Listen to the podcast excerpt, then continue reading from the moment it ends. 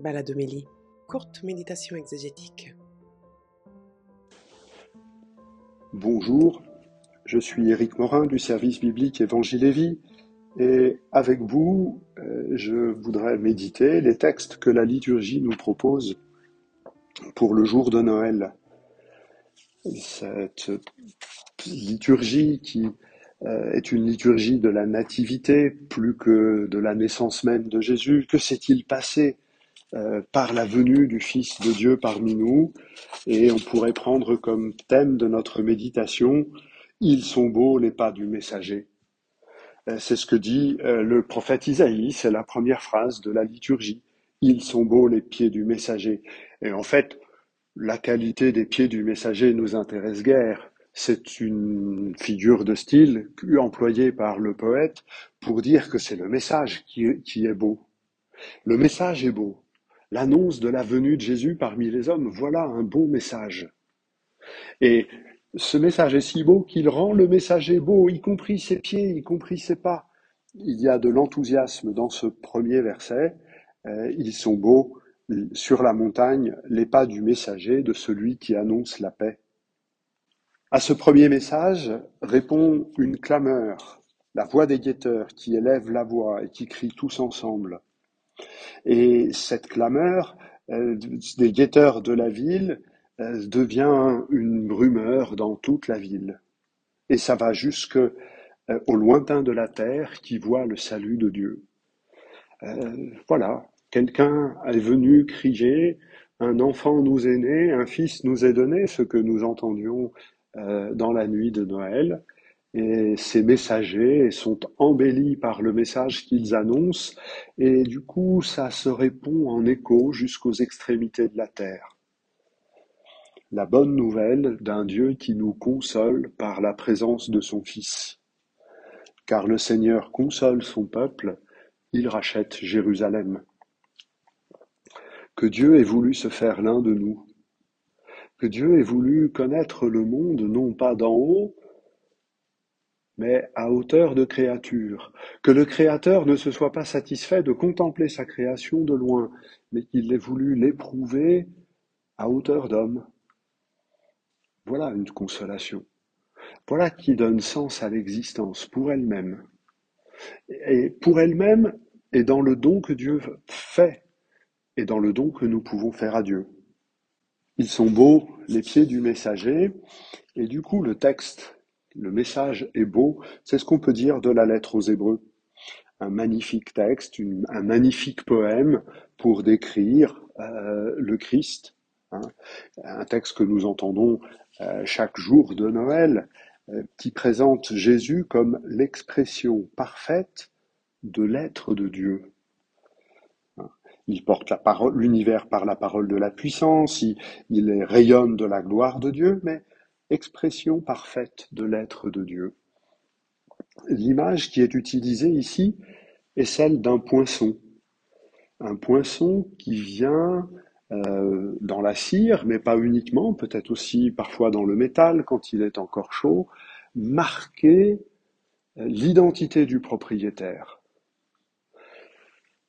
Le Christ le Créateur venu dans le monde, par sa présence dans le monde, marque le monde du nom de son propriétaire. Ce mot, euh, euh, expression parfaite de son être, ce mot être de Dieu, c'est dans le langage un peu particulier de la lettre aux Hébreux, le même mot qui est employé pour dire l'espérance. Le nom de Dieu est espérance. L'être de Dieu pour nous est, espérance d'une paix et d'une vie euh, bonne et belle, pleinement donnée.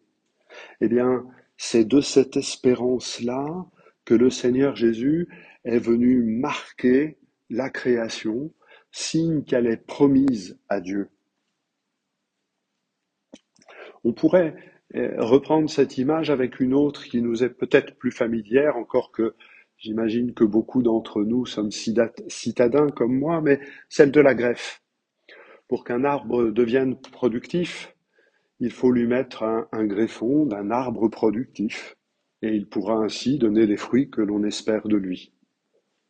Eh bien, le Seigneur Jésus est cette greffe de lumière et de sainteté qui vient être branchée sur la création pour qu'elle puisse porter son fruit d'espérance et de lumière.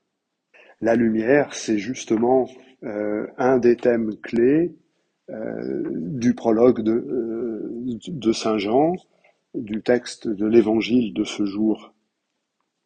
Et ce qui est le plus frappant dans cette ouverture de l'évangile de Jean, c'est ce lien entre la lumière et la vie. La vie et la lumière ne font qu'un par la seule présence de Jésus. En lui était la vie, et la vie était la lumière des hommes. La lumière brille dans les ténèbres. La vie est lumineuse par la présence de Jésus, parce que euh, la vie est lumineuse non pas dans la connaissance que nous avons de nous-mêmes, mais dans la connaissance que nous avons de l'autre, du frère, de la sœur. Euh, la vie devient lumineuse parce que j'ai conscience qu'elle est portée et partagée simultanément, différemment par mes frères et sœurs. Et ils sont frères et sœurs parce que ensemble, nous portons cette vie don de Dieu. C'est en reconnaissant la vie comme don qu'elle devient lumineuse. Et cela ne se fait pas tout seul. Je ne peux pas découvrir que la vie m'est donnée à moi tout seul, comme ça, et puis ensuite découvrir, ah ben oui, peut-être à d'autres. C'est en découvrant la présence du frère que je découvre que la vie est donnée. Et la présence de Jésus parmi les hommes, c'est cette présence absolue, c'est cette présence du frère absolu qui nous permet à tous ensemble de découvrir que la vie est don et par lui, la vie est lumière. Les ténèbres ne peuvent rien contre cette connaissance. Les ténèbres ne peuvent rien contre la lumière. C'est jamais les ténèbres qui engloutissent la lumière, c'est bien le contraire. Entrez dans une chambre, dans une pièce complètement obscure, allumer une bougie la plus petite, de toute façon, il y aura un point lumineux dans la pièce. C'est toujours la lumière qui est plus forte. Et euh, la présence de Jésus, aussi ténue soit-elle, un parmi les milliards d'humains déjà nés en ce monde, n'empêchera jamais cette connaissance de la vie fraternelle lumineuse qui accueille le don. Le Verbe, expression étrange pour parler de Jésus, celui qui nous appelle, on peut peut-être le comprendre ainsi, le Verbe de vie, celui qui appelle à la vie parce qu'il est la vie en plénitude et qui la rend lumineuse, le Verbe nous appelle.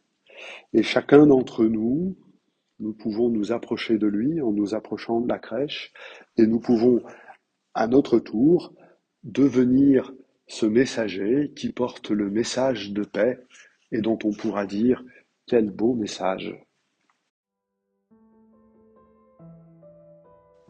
Voilà, je te souhaite à tous et à chacun une belle fête de Noël euh, dans vos familles, avec vos amis, peut-être hélas parfois trop souvent dans la solitude. Et je tiens à remercier toutes celles et ceux qui font vivre ce podcast, particulièrement Marie Boquet, sans qui rien ne serait, à elle aussi et à tous les siens, euh, bon et joyeux Noël. Vous avez été nombreux l'an dernier à soutenir l'Église catholique dans ses missions. À vous tous qui avez donné, merci. Afin que l'Église reste présente pour tous, sur le terrain, en particulier auprès des plus fragiles et pour qu'elle ait les moyens de poursuivre sa mission au service de la fraternité et de l'espérance dont nous avons tous besoin, votre don est précieux. L'Église ne vit que de dons. Pour soutenir toutes ses actions sur le terrain, donnez à.